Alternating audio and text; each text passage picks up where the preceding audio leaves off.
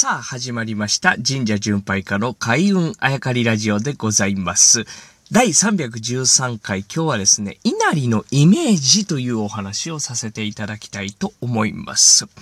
突然ですが、皆さん、稲荷のイメージって何でしょうか？例えばですね、赤い鳥居がつならっているとかですね、えー、あとは狐とかね、いろんなイメージがあると思いますが、まあこれちょっとね、神社巡拝してても稲荷だけは結構特別なんですね。なぜかというと、まあ僕の勝手なイメージなんですけど、ろうそくとかね、ね、ちょっとこう、戦術的なあイメージがあるんですね。えっ、と、まあ、狐だと、例えば取り付くとかね、何かに疲れるという、そんなイメージ、ちょっと怪しげなね、イメージが他の神様、神社の系統とは全く、うん別物なのが稲荷かなと思うわけでございます。さあ、稲荷のイメージという話なんですけど、皆さんの中ではどうでしょうか？例えば僕が今言ったような、ちょっと怪しげなイメージというか、な、なぜか持っててるんじゃないのかなと思うんです。でもですね、昨日までのお話なんですけれども、昨日まで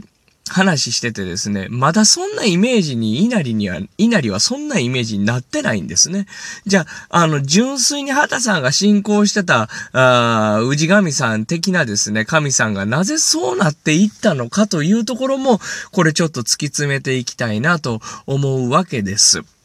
その前にね、一回、えー、何回も言うてるんですけれども、一回ここでこう整理しておきたいのはですね、稲荷というのを捉えるときに、やっぱり他の神様と仏様の神仏集合とはちょっとタイプが違うな、むしろ稲荷だけが違うなといううことを皆さんに、えーお分かりいただきと、いただきたいんですね。なぜならば、大黒天と大国主。これが合体するという話ですけれども、この合体したものは大黒天であり、大国主であるんです。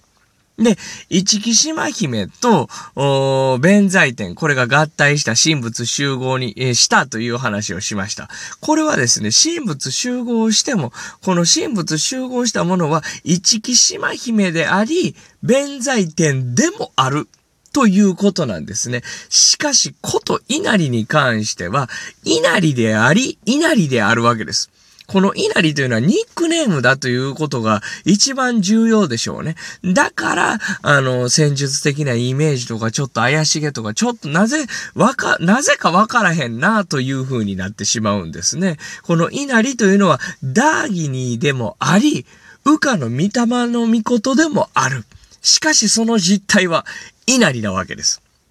他のとこ行ってもですね、一木島姫であり、弁財天である、その実態は両方なんですね。だから、権現という言葉が出てくる、大黒天であり、大国主の御事である、その実態は両方なんですよ。権現。しかし、えー、羽化の御霊の御事であり、ダーギニーでもある、その実態は稲荷なんです。だから、稲荷と言われると僕ら何のこっちゃわからへんというとこは、そういうことなんでしょうね。ね、稲荷が大本命だと、神仏集合の大本命だと、僕が言いたいところは、そこなんだと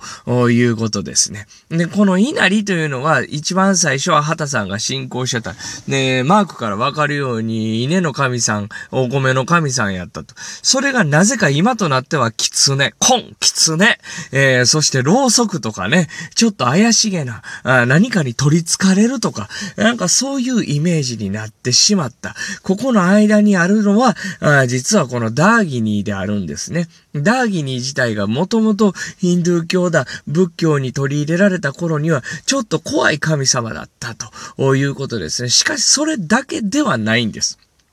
これはですね、どこの